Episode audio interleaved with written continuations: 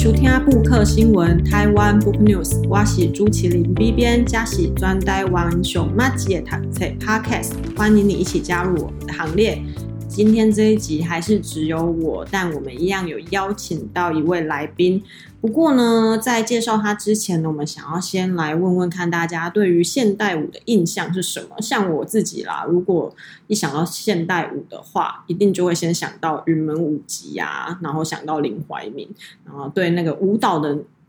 嗯，那种样态可能是呃舞者穿着很轻盈飘渺的这种服装，然后在。舞台上尽情的展现自己的肢体，他们可能没有太像韩团跳舞这种律动很大，或者是节奏感很大，或者是讲求整齐划一的这样子的形式。但是他们在身体语言的表现上，或者是跟音乐的这个搭配上，很有一定的这种风格。在我脑中的现代舞大概是这样。但如果是听过我们的节目，或者是对台湾史，呃，有稍稍有认识的人，或者是对台湾史有兴趣的人，可能就会先想到，哎，台湾史上曾经有一位女性叫做蔡瑞月。那前一阵子呢，前卫出版社就出版了一本书，叫做《浴火玫瑰：台湾现代舞先驱蔡瑞月口述史》这本书。那这本书呢，我先跟大家介绍一个大概啦，我们再来介绍来宾。好像今天来宾好像一副很。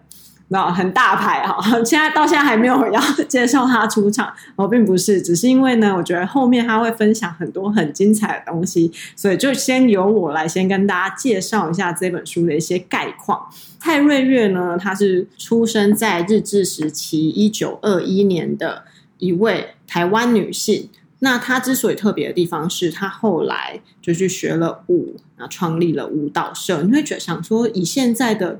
这种观念来看，你会想，哎，跳舞有什么了不起的？就是女生在台上跳舞，现在几乎什么国中、高中都有这种，呃，舞蹈社啊、芭蕾舞啊，或者是像我小时候，非常家长们非常踊跃的会把小朋友送去学芭蕾舞。就是，哎，女生去学跳舞好像是一件很理所当然的事情。可是，在那时候，她离开了台湾，然后去到海外去从事舞蹈这个行业，其实是有。嗯，算是有点离经叛道吗？我不太确定。等一下，我们就会请这本书的责编青红来多多的跟我们聊聊。对，那这本书呢，它是蔡瑞月的口述史，那它是很重要的一段台湾现代舞的酸史料。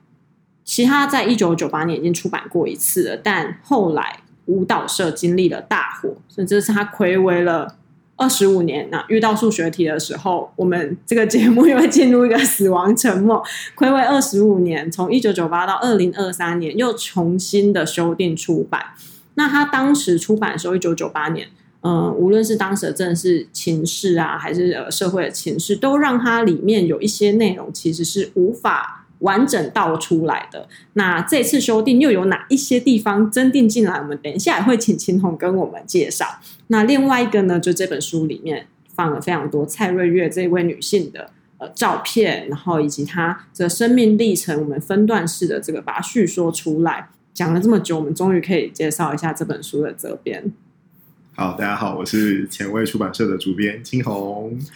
哎、hey，那因为刚刚那个 B 编在讲的时候，他有特别招待说，也一定要让他先好好介绍完，然后才把我端出场。对，对，因为等他出场之后，我大概就可以关掉我的麦克风。哎，不要这样，不要这样，回来。后面后面就可以让那个青铜一个人独撑大梁就好了。不要不要不要，就是我觉得可以跟 B 编讨论这本书，我觉得很有趣哦。就是说，从一个呃一般读者的角度，大家对于现代舞有一些什么样的想法？对，那一开始也说到，其实大家对现代舞可能想到的人，或者是说团体或品牌，应该就是云门舞集。对对，可是呃，其实，在台湾现代舞，或者是说整个台湾的运动的发展历程上面，我觉得本来运动史就是比较少被谈到，然后更何况是现代舞，而且呃，今天我们要讨论的主角又是蔡瑞月老师，就是在台湾历史上面的女性，对，通常她没有办法马上被注意到。好，我们要先打个岔。前面那个运动，因为听我们节目听久的人会以为是社会运动，没有是运动。今天是那个 sport，对，就是你的身体在动的那个运动啊。如果要通俗一点，就是体育，好不好？嗯、因为我真的很怕大家误会，说以为蔡瑞月是什么社会运动的先驱，没有，他是舞蹈的先驱。嗯，可是你要说蔡瑞月老师，他后期透过舞蹈去伸张的某些价值，我觉得其实也是社会运动的一部分。嗯、尤其是现在大家如果是在台北，然后你会知道中山区就是中山捷运站出来，在后面其实有一块，就是在大楼的夹缝中。然后一栋非常典雅的日式建筑，对，那它旁边也有非常罕见的一大片的绿地，那个地方就是蔡瑞月舞蹈社。那大家想的没有错，就是这个舞蹈社其实就是跟我们今天要聊的这本书的主角蔡瑞月老师有关系。那大家就是在讨论到蔡瑞月的时候，我觉得可以从另外一个比较直接的主题去切入啦，就是说去年上映的电影《流马沟十五号》。那我有一个问题，《流麻沟十五号》里面有一个跳舞的角色，嗯、就连于涵演的那个陈平，嗯，他跟蔡瑞月是有关联的吗？其实从生平来看，他们呃没有直接的关联，因为他的就是陈平这个角色，他跟蔡瑞月本人的人生就是是完全不一样的。然后大家在电影里面仔细看的话，仔细回回想一下，嗯，诶，你会发现说那个时候有一个场景，应该是在那个叶子洞，对，那边要排练舞蹈的时候。那陈平他就是穿上了这个礼服，呃，红色的舞衣，嗯，对，然后他要去练习的时候呢，那旁边有个士兵，他说：“呃，蔡老师，那是不是在你离开之后，就是让这个陈平来带，就是舞蹈团？”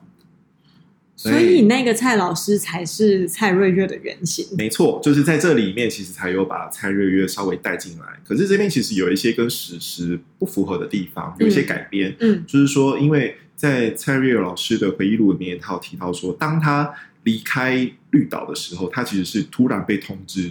因为他就是被带去那边关了三年，那关的就是没日没夜的，你根本也不晓得到底过了多久。那就是某一天，他就突然接到说，他那个时候在狱中的编号有一个狱中的编号，然后就说：“哎，你可以出来了。”嗯，突然就被释放出来，所以就是突然就是包袱宽宽的得爱离开绿岛啊。对，然后蔡瑞月老师有说他在绿岛。就是服刑的这些期间，他为了消解自己被关在那边的苦闷，所以他们最快乐的时间其实就是挑大便去海边去处理这些废弃物的时候。那有一小段放风的时间，他们会呃被允许在海滩稍微逗留一下，所以他就会去捡贝壳。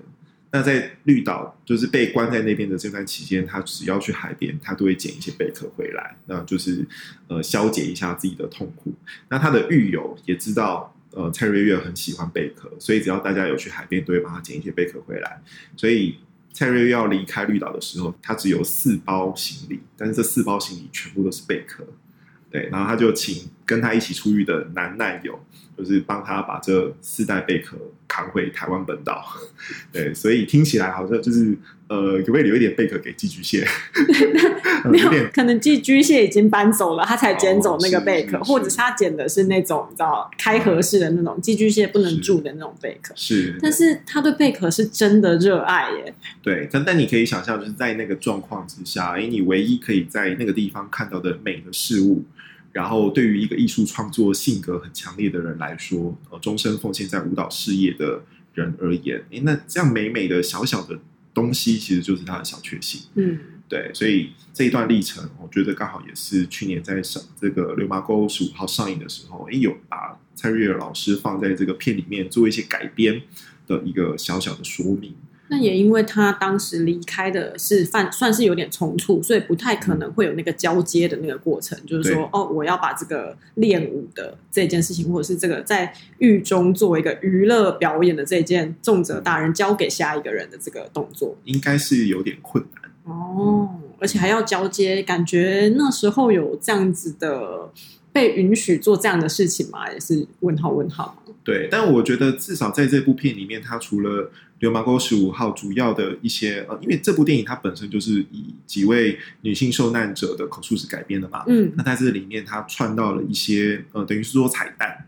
它介绍了一些呃，在历史上面更出名、更知名的呃这些重要的人物，对，我会觉得它就是一个索引，对台湾历史的索引，那让你知道说，在这个时空里面，其实也有一些很重要的人物在这边，它给大家作为一个亮点嘛。我是这样认为，但当时青红会注意到那一个蔡老师，是因为当时你已经在编这本书了，所以才会留意到嘛？因为像我刚刚是对这一段已经是完全没有记忆，虽然我也有去看《流麻沟十五号》，但它毕竟就只是这个漫长电影中的一句台词。就一般的观众而言，好像会很难联想到，哇，这里原来有个小彩蛋。所以那个时候。其实我是非常生气，因为我在看电影的时候，就是我正刚好正在编这本书。那其实电影上映之后，讨论非常的两极。对，那其实有些人会觉得，呃，白色恐怖这件事情，就是在那个时代不得不为，为了剿共，所以国家权力可以上升到非常大的一个层级，就是宁可错杀一人。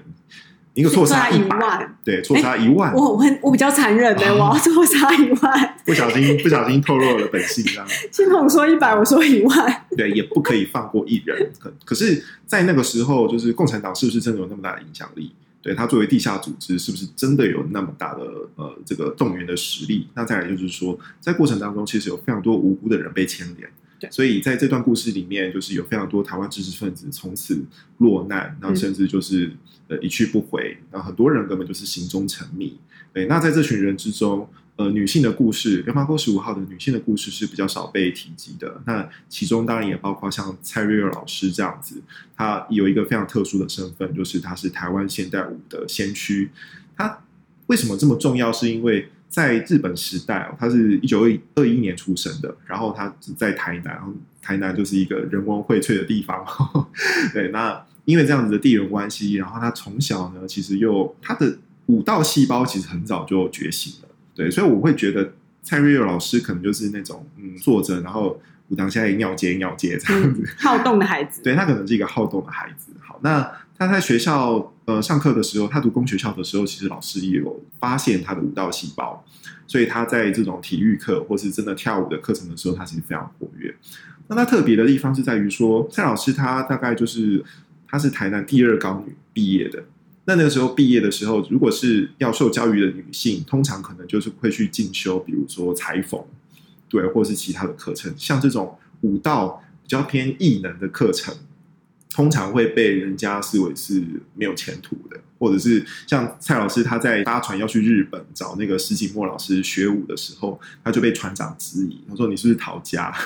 啊，你几百哎是几百年嘛？几百年后的金马马西哥赶快啊！你哪被学跳不被学画图啊？是虾米的？爸爸妈妈买给讲，嘿要他没交钱啊！你也要要死。对，那还有一个另外一个因素就是说，跳舞的这件事情，对在当时台湾人的认知。尤其是对女性来说，它可能不是一件很庄重的事情哦，因为它是娱乐，算是娱乐的娱乐，而且你可能会伸张自己的身体，嗯，所以当时对于女性的观念就是说是相对保守的。哦，你如果在外面抛头露面，其实光是抛头露面这件事情就是一个很大的挑战。然后甚至到战后，蔡老师他曾经就是有要跟人家练双人舞，嗯，对，那光是跟男性练双人舞这件事情，男女授受不亲呐。对，所以本来蔡老师在那个时候，他在一个很好的场地，嗯，就是开设他的舞蹈课程。那、嗯、后，来也因为就是练双人舞，然后这个场地又被人家没收回，又被人家收回去。不要说没收，本来就不是别人的，对，就是跳了双人舞，然后就失去了一个场地。所以你可以发现，就是其实在这个过程当中，呃，蔡老师他其实就只是听了日本人说台湾是一个舞蹈荒漠，他就是听了这样一句话，你的刚刚嗯港湾。他觉得台湾应该有这样子的底蕴哦，然后也应该要发展出自己的舞蹈的艺术跟自己的文化主体性。所以其实他从小很小的时候就启蒙了他，所以他在这个状况，在这个对于自我的期许，然后对于台湾舞蹈的一个想象当中，他年纪轻轻就到日本去找当时也是日本现代舞的大师石井漠老师去找他学舞。在日本的这段期间。蔡月跟着就是石井墨跟他的第二个恩师石井绿老师去，呃，在那个时候的日本就刚好要打仗嘛，嗯、所以其实他们的舞团就很常到海外去劳军。那蔡瑞月老师其实就是跟着他的恩师们到南洋啊、新加坡、马来西亚这些地方去巡演，巡演了就将近一千场。所以这个在那个时候的台湾的年轻这么年轻的女性来说，是一件非常了不得的成就。她在日本。呃，接受了这样子舞蹈的洗礼之后呢，就是二战结束，那他也放弃在日本发展的机会，回到台湾，就只是希望可以为台湾的舞蹈开出一条路。对，这是他在台湾武道史上一个非常特殊的重要的地位。所以，如果就现在可以掌握到的日治时期的女性角色，她真的是当时第一位去学武的吗？还是说她是去学武之后回来有呃开创一些舞蹈事业，以至于到现在大家提到台湾现代舞的时候，就会先想到他？我觉得一方面是先驱，然后二方面是。嗯后来蔡瑞尔老师在台湾，他的不同时期在不同的地方，一共开了七个舞蹈社。嗯，对，而且在这段过程当中，其实有一个状况，可能大家比较难想象，就是他的舞蹈社全盛时期，学生有到三四百人。哦，所以算是那个古教界名师了啊！对对对，有一种有一点这种感觉。嗯，然后他的武道社是就是礼拜一开到礼拜天，然后中间几乎没有在休息，那就是分好几班，然后大家轮着上。嗯，那旁边有一个食堂。那这个食堂在干嘛？就是要煮菜给老师吃，人多到他需要有自己的自己一个厨房去供餐对。对，然后那个时候也有很多就是呃人力车就拉着学员来上课这样，所以你可以想象，就是诶那个时候原来台湾即使民风闭塞。但还是有那么多人对于现代舞跳舞这件事情那么的憧憬，那么的投入。那当时的学生也是男女不分嘛？就因为现代舞就是其不分性别都可以跳嘛。嗯、那蔡瑞月老师在收这个学生的时候也是这种状况吗？从口述史的记录来看，应该是没有分。嗯、对，就是男生女生都有。对，然后在过程当中，其实也可以发现他的学生形形色色，而且有的时候还要就是做一些国际交流的工作。就是可能会有国外的舞团来到台湾，那通常就会去来到就是蔡瑞月的舞蹈社，跟他有一些交流，这样。嗯，不过我刚刚在听前面那一段故事的时候，就会觉得他学舞的过程不是只有像我刚刚想到的，可能爸爸妈妈的反对，就是家里的人的反对以外，是他面对的是整个社会的氛围，嗯、以及嗯、呃、某一些对于那个年代的女性的期待，可能希望你就是哎读到。好，最多让你读到高中好了，高中毕业，那你就开始要找一个好老公结婚，然后相夫教子。但她后来去学了跳舞，然后甚至去跟着这个日本军队去闹军啊什么。其实他有很长一段时间都是在这个海外。工作，那但他最后还是想到了，哎，台湾这一块土地，他想要用他的这个舞蹈的专业回来。那就像刚刚讲的，他开了舞蹈班，那教了很多学生，所以才会说他是现代舞的先驱。因为搞不好现在追根救源之后，就会发现，哎，可能他的学生们开始开枝散叶下去，就是台湾现代舞现在模样，可能都可以追溯到蔡瑞月女士。那我们刚刚最前面介绍的时候，有提到说，这其实是一本已经出版过的书。嗯，但是二十五年后，前卫出版社为什么又要再重新出版？它这有什么因缘际会吗？那青铜作为责编，在重新整理这本书的时候，嗯、呃，有没有什么新的材料是新的加进来的，或者是观点是这个版本才有的？呃，因为一开始的时候，其实 B 编也有提到说，这是一本曾经出版过的口述史，就是一九九八年的时候出版的。那那个时候其实还是文建会，就是文化部的前身，然后呃有参与在其中，应该是有一些赞助或帮忙，才能让这个口述史出版。但是口述史出版之后，他就刚好遇到现在就是呃在中山捷运站附近的这个武道社，就是他被恶意纵火。对，那纵火之后，其实当时印的这个口述史。就是纸本书就被烧的没剩几本，那所以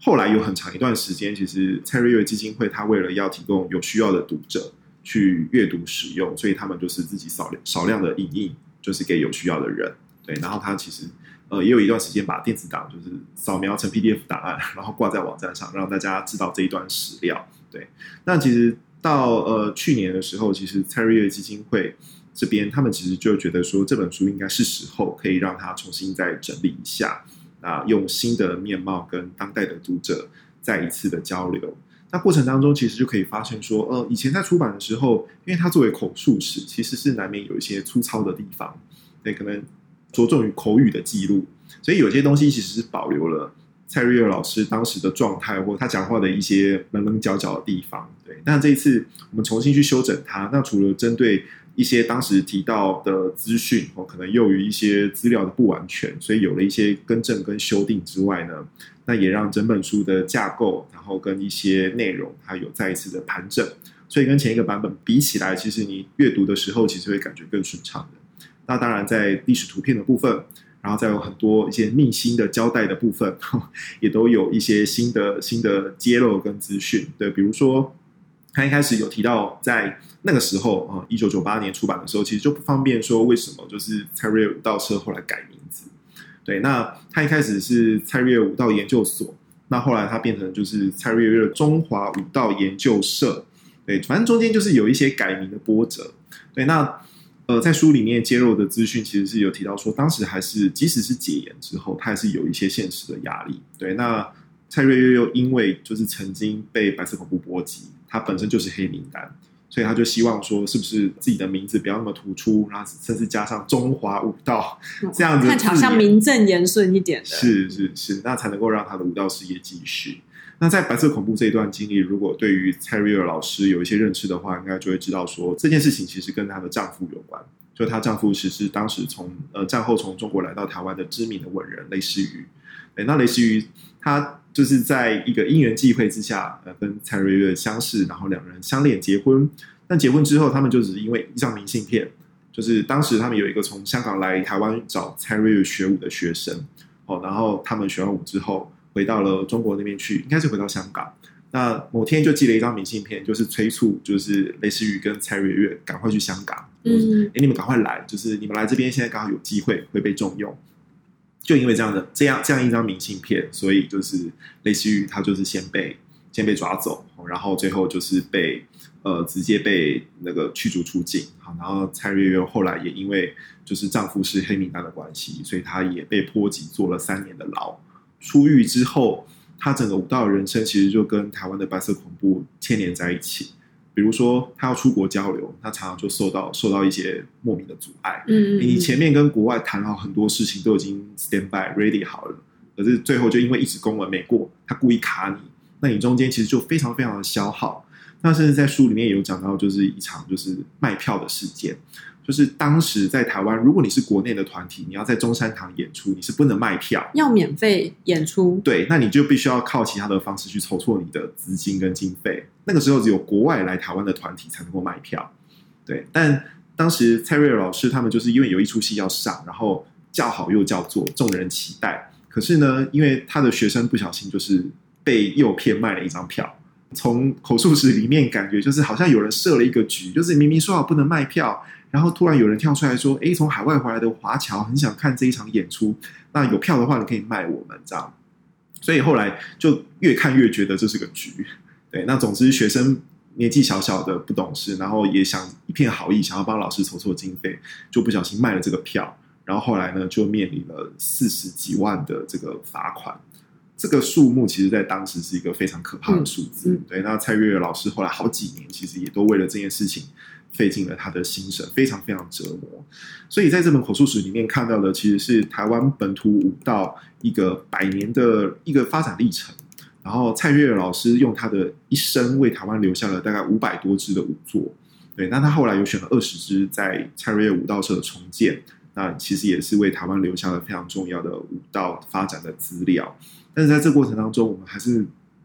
没有办法无视的是说，呃，一个为台湾本土这么的用心尽力，然后不求回报，只希望可以去成就台湾武道发展的这样一个人，那他在政治上面受到了怎样的折磨？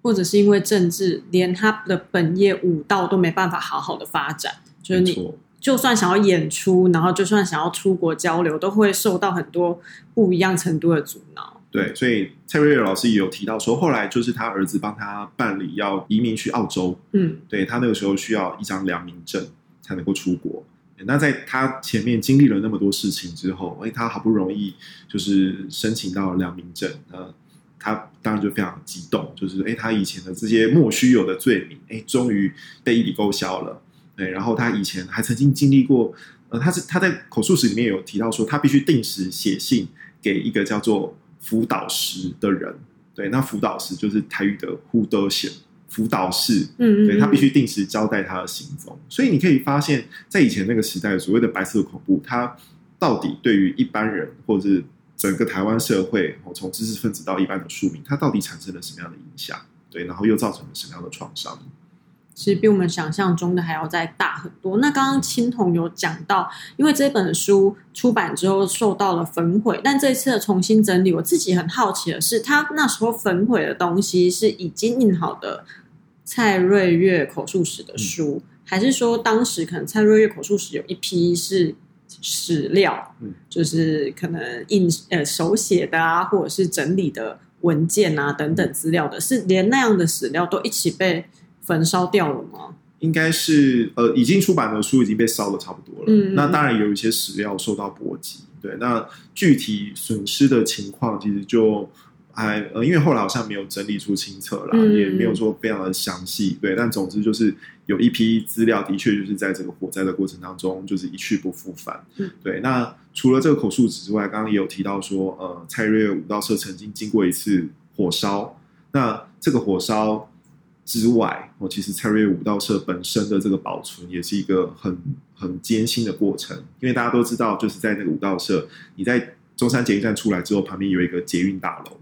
对，就是那个捷运大楼，当时要新建的时候，其实也一度要征用，就是原本蔡瑞月武道社所在的这个宿舍区域跟它的土地，嗯嗯对，那当时为了要把武道社留下来，所以台湾的艺文界也发出了就是保存这个武道社的呼声跟一一系列的运动。那大概经过了两次的两次的运动之后，武道社才终于保留了下来。那只是说后来就又遇到了这个火烧，所以又呃，他在被指定成古迹没多久之后就被烧了。对，所以这个事情其实也幸好后来有机会把它重建。嗯，然后在呃蔡瑞月老师他同意就是把这个空间捐出来，作为台北市民的呃文化，然后还有就是多元的活动空间，然后也同意捐出他的史料。那作为台湾武道史的一个很重要的资产，那也是因为蔡老师这样子的捐献，所以我们现在才能够看到这个空间依旧保留在这这个地方。然后每年有蔡瑞月国际舞蹈节，他邀请了包括舞蹈在内的各种不同的文化艺术工作者到这边来进行交流跟活动。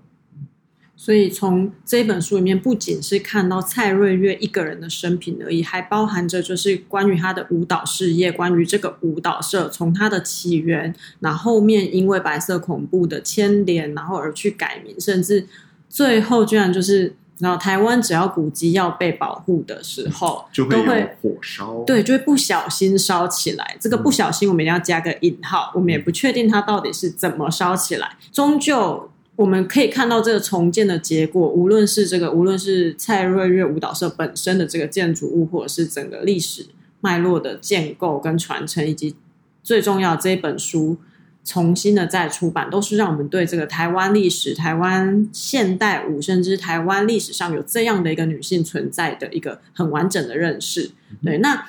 你知道，每次只要介绍口述史、回忆录，就一定又要问这个问题，我自己都会。想说啊，好愧疚，为什么要问？但是还是要问，为什么台湾人需要来认识蔡瑞月呢？或者是为什么我们要来看这一本书呢？嗯，我觉得口述史是一个蛮特别的出版品的品相，因为它其实就是访问当事人，所以你是其实其实是在记录这个撰主这个口述的人他当下的一个状态。对，那除了口述史之外，还有很多的名人传记，对，它其实都是。我们认识台湾历史或呃台湾文化的一个很重要的拼图，对。那为什么要认识这个人？就好像我们其实不是只有蔡瑞月，前卫自己也出版了非常多很重要的台湾历史上重要的前辈的回忆录，对。那我觉得，呃，为什么要读他这个问题？另外另外一个问法是说，我们可以从他们的生命里面看到什么？对。那比如说蔡瑞月老师，她是女性，她是一个舞蹈家。他的经历，尤其是在白色恐怖之后受难的这一段，跟他推展台湾舞蹈艺术中间的这个牵扯，有哪些特别之处？然后，其他从事文化艺术的人，他们在那那样的时空环境里面，有什么自己关注的这个艺术文化的特殊性？然后，又是跟当时的时代，在一个共识性的这个环境之下，诶，他们共同面对的是一个什么样的环境或问题？诶，那我觉得你。理解了这一些之后，你才能够知道说啊，为什么我们今天在中山区，我们必须要把蔡瑞月武道社保存下来。这个地方，它如果变成大楼，不好吗？对吧？它如果变成大楼，它在市中心呢，对，它其实是一个非常非常精华的地段。那你可以想象，它如果真的变成大楼，它有多少产值？可是我们真的多需要需要这多一栋的大楼吗？嗯，或者是文化的保存，我们可以用产值来衡量吗？对，就是你到底对于文化历史这些无形资产的重视跟理解的程度到哪里？对，那我觉得这些东西，包括文化工作者在戒严时期承受过多少白色恐怖的磨难或他们的境遇，这些东西是这些大楼这些有形的东西，他没有办法告诉你的，他们都潜藏在无形的空间当中。那我们只有透过这些前辈们他们自己的生命经验的分享，我们才能够知道说他们经历了什么样的时代。他们在那个空间的活动留下了什么样重要的记录跟资产？那当我们在这个空间活动的时候，我们是不是也可以跟他们当时的心情、他们的意志、他们的想法有一些共鸣或震荡？那我觉得只要体验到这个东西，这本书就值得你阅读。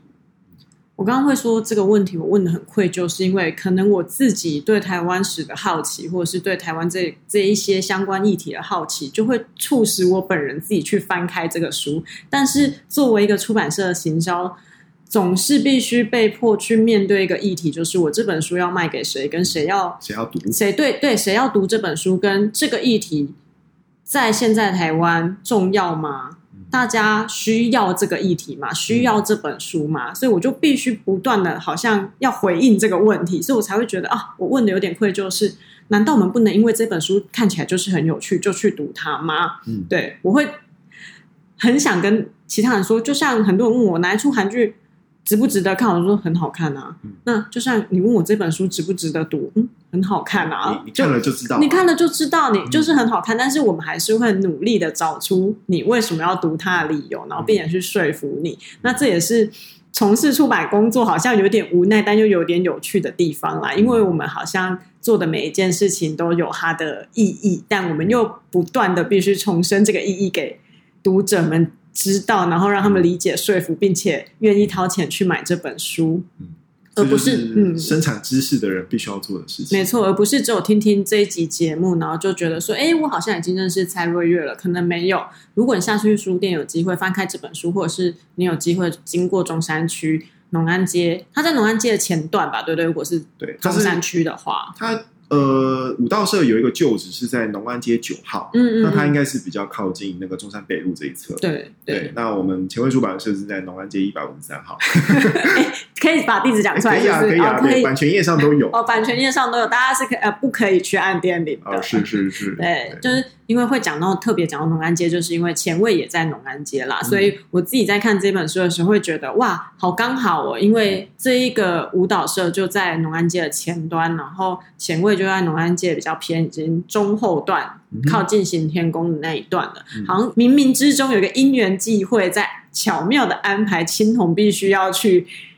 接触到这本书，对，然后又刚好在那个牛马沟十五号的时候，对，然后那时候真的好想把这本书拿出来哦。那个台词蔡老师的时候，他应该很想从那个影厅站起来说：“就是那个蔡老师啊！”没错，没错。但是他这样就会被其他的就是观众当猴子。呃，想说，而且他也在。会后也没有跟我讲，我到今天过了大半年才知道，嗯，那一句蔡老师就是这个蔡瑞月老师。没错，没错。好，那青红这一集的节目最后，嗯，有没有什么其他的推荐书呢？如果没有，我们这个 part 就会直接剪掉啊。如果有，就让你讲。不要了。对，那我觉得，呃，前卫其实一直都以出版台湾历史上重要前辈们的传记或口述史，就它是一个非常重要的方向。那如果以我自己推荐的话，我会建议说，文化工作者、艺术工作者方方面，前卫曾经出版过洪一峰的这个传记，哦，苏波 A 啦，哦，洪一峰与他的时代。那在这本书里面，就是洪一峰他作为就是台湾所谓的